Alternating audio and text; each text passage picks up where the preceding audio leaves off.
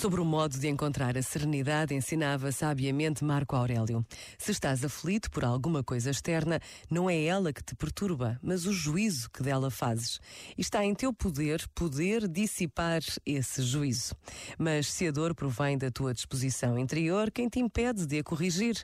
E se sofres particularmente por não estares a fazer algo que te parece certo, porque não ages em vez de te lamentares? Um obstáculo insuperável o impede? Não te aflijas, então, pois a causa de não o estares a fazer não depende de ti. Este momento está disponível em podcast no site e na app.